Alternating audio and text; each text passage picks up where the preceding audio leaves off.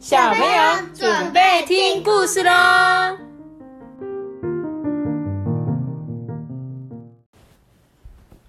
大家好，我是托比。在九三八，嗨，大家好。我是你们 阿爸刚才玩他的机器人玩的入迷了。玩到都忘记要讲话了，是不是？嗯，对。所以我先给托比讲，不对吗？你是明明忘记吧？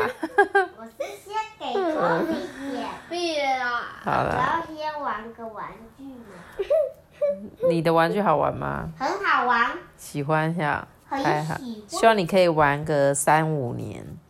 我可以玩的十年。好，那就好，好好爱惜它，好不好？嗯好爱真的啊，你我有真的玩十年哦。我今天要讲的故事叫做《马头琴》。马头琴为什么会讲这本故事呢？是因为前几天托比跟我分享了这个故事，就是说，妈妈，你知道一个马头琴吗？马头琴的样子就是有点长得像像小提琴的样子，但是小提琴是一个很像葫芦的葫芦状，但是马头琴的前面是有点像一个梯形的那种形状，只是在手部手部拿的那个地方啊，这个马头琴前面会有一个马的雕像。然后那时候托比告诉我的时候，我还想说，哎，这是这个乐器我怎么从来都没有看过？然后我就立刻去 Google 查了那张图片，就发现说，哦，真的有马头琴这一个这个乐器，我而且我觉得很有趣，所以今天去图书馆刚好看到，我就立刻借回来，因为我想要更了解它故事的完整，这样子。只有两条弦呢，哦，马头琴只有两条弦哦。真的啊，只有两条。哦，两而条且，而且它这个，它其他那些都是用按的嘛，对，它这个是用手指去推的，用手指去推的，推哪里？就推把这个推起来那些的啊。把哦用这个用推的，所以手指很容易受伤。哦，手要伸进去弦的下面，对不对？要伸进去，因为一般我们是吉他，我们可能是压的；小提琴我们是压在弦上，可是它是手要伸进去哦。哇塞，这个也太酷了吧！那我们就来听听看这个马头琴，它是呃的由来是什么？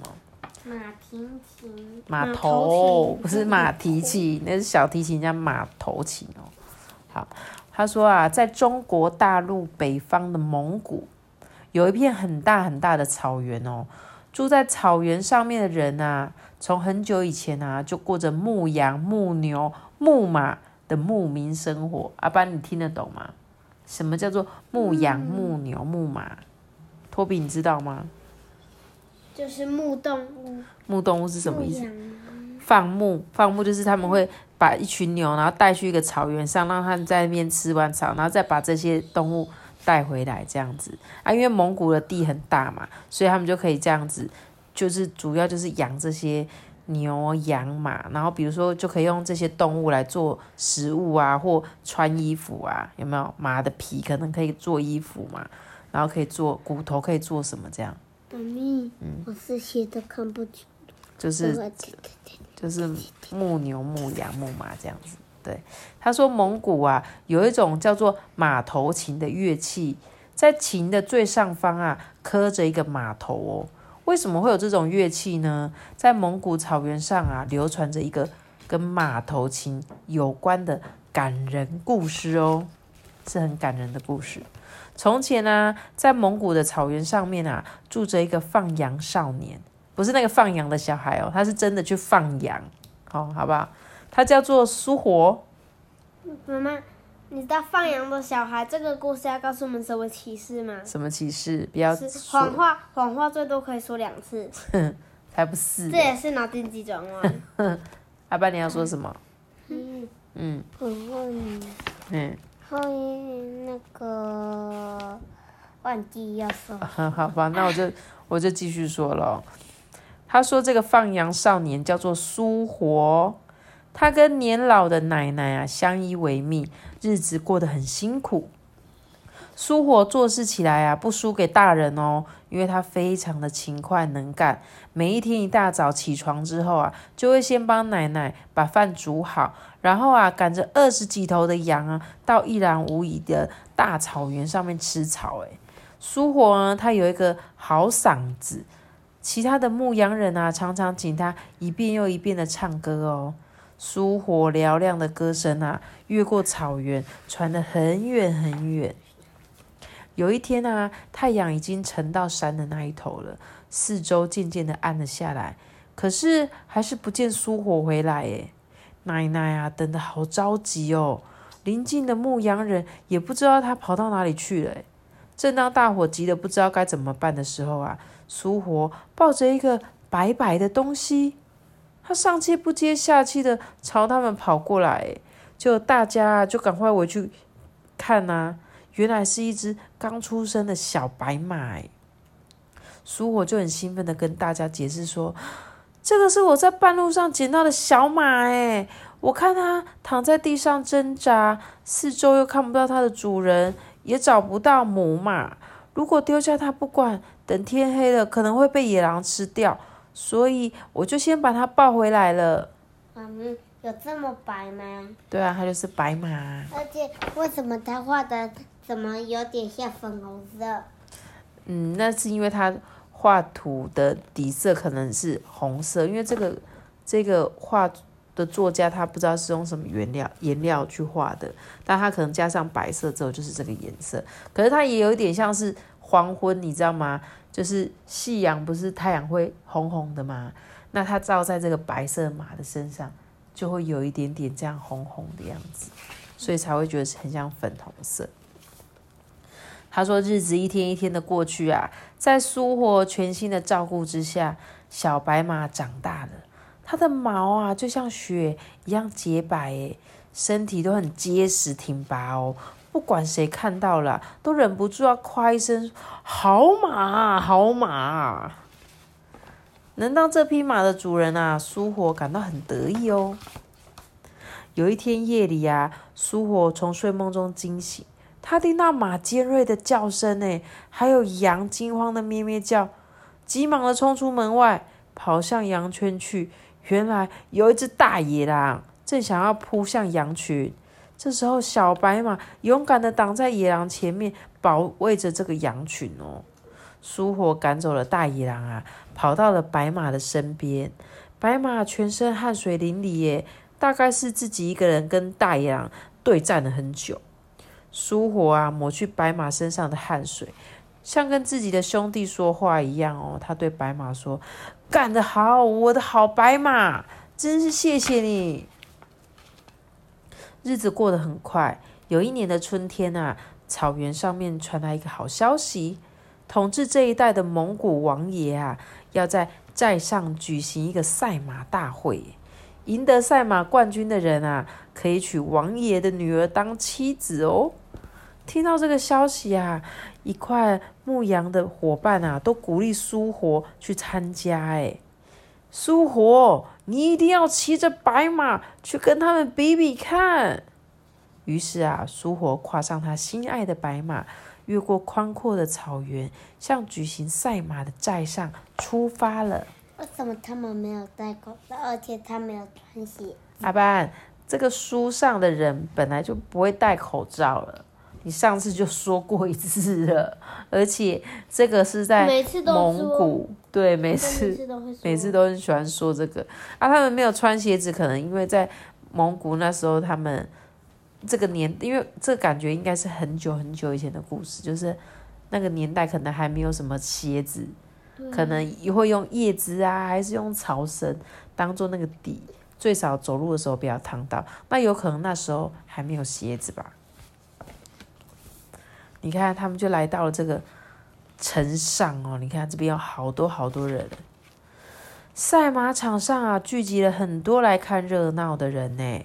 蒙古王爷威风凛凛的坐在看台的正中央哦。比赛开始了，来自各地年轻力壮的骑士们一起挥着皮鞭啊，冲了出去哦。马儿飞快的奔驰。不过，跑在最前面的是一匹白马，就是苏活骑的白马哎。这时候，王爷兴奋的喊：“哇，跑第一的是白马啊！把骑白马的年轻人给我带上来！”可是，没想到被带上来的竟然是一个贫穷的牧羊人呢。于是啊，王爷故意不提原先许诺的那个亲事，就是原本不是说跑第一名的可以娶他女儿吗？可是他一看到他是一个很穷的人，这个王爷可是很有钱的人嘛，他怎么可以让他的女儿就是嫁给一个这个放牧的牧羊人？所以啊，他就只对这个苏活说：“啊，我赏你三个银币。”把白马留下，赶快回家去吧。结果苏活听了就很生气呀，他就不顾一切的拒绝王爷说：“我是来赛马的，不是来卖马的。”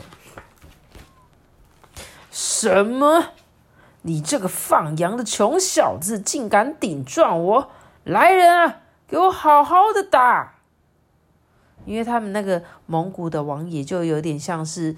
这个一个国家的统治者嘛，所以他们就是又有钱又有权嘛，而且你就是不能违反他的命令，你竟敢跟他顶嘴，顶嘴，他就可以打你这样子，就是以前那个年代就是这样。妈咪，他说的来来人是那个那个来人啊，一号说的那个老大说的。对，来人啊，指的就是他叫一些在他们下面做事的人。就叫那些，有时候他们就会叫那些兵，呃，士兵们有没有？就会说来人啊，快点把我拖下去斩呐！这就是以前在讲话的方式，但现在很少人会说来人啊这样子，因为我们现在好像比较不会这样子说话了。结果啊，这个古蒙古王也就一声下令嘛，所以下面的侍从啊就一起扑向苏火，哎。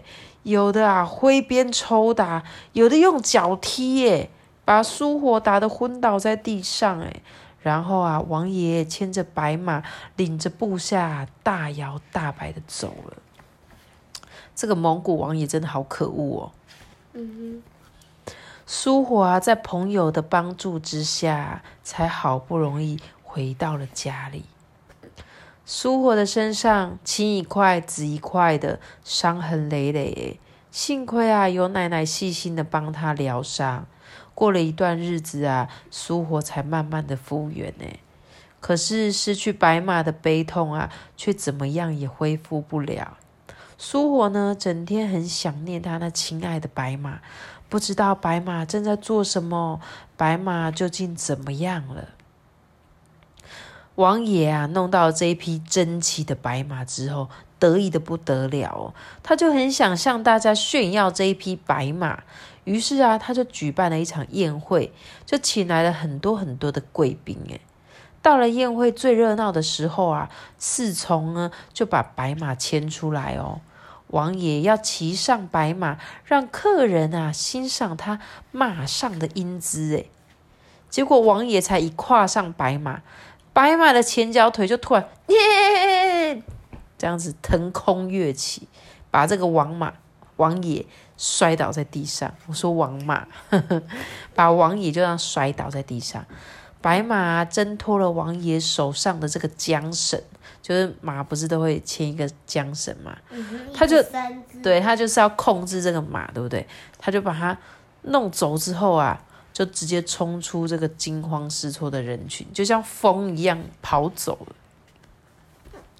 王爷啊，一边挣扎的从地上爬起来，一边喊着：“快把那头畜生给我抓回来！抓不到就放箭把他给杀了。”这个侍从们啊，拉满了弓，哎，一起把箭射出去，咻咻咻咻咻咻咻，箭一支一支的射在白马的背上。但是白马没有倒下哦，它仍然继续的往前跑。那一天晚上啊，苏活正要睡觉嘞，无意中啊，听到那个帐篷外面有一些奇怪的声音。嗯，是谁呀？问了几声都没有人回答，只有听到咔嗒咔嗒咔嗒的声音响个不停。奶奶呀，就到外头看看啊，忽然。大声的叫起来说：“白马是我们家的白马！”苏活听了啊，立刻跳起来，冲到帐篷外面。哎，真的，果然是心爱的白马回来了诶可是白马的身上插着数不清的箭呢，汗水就像瀑布一样流下。虚弱的白马带着他沉重的伤势啊，还是一直跑，一直跑。它终于回到它亲爱的主人身边了。诶苏火咬紧牙，忍住悲痛，把马身上的箭啊，一支一支的拔下来。每拔出一支，鲜红色的血啊，就从伤口涌出来。白马，我的好白马，你不能死啊！可是白马已经非常的虚弱了，呼吸越来越微弱，眼神呢也失去了光彩。第二天啊，白马就死了。苏火又伤心又懊悔，一连好几个晚上都睡不着。有一天晚上啊，他好不容易睡着了，竟然在梦中啊看见他的白马。苏火呢抚摸着它，白马则用身体呀依偎着苏火。哎，白马温和的对苏和苏火说：“请你不要再悲伤了，就用我的骨头、皮、筋和毛做成一个乐器，这样我就能永远陪着你了。”用音乐来安慰你哦。苏火就从梦中惊醒，哎，马上动手做那一把乐器。他照着白马在梦中教他的方法，用心的把白马的骨头、皮、筋跟毛组合起来。乐器造好了，这就是马头琴。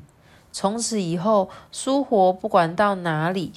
都把马头琴带在身边，每一次琴弦一拉，苏活就会想起白马被杀的样子，也会记起骑着白马在草原上奔驰快乐的日子。诶，让他在苏活哦，他让苏活觉得白马一直就在他的身边。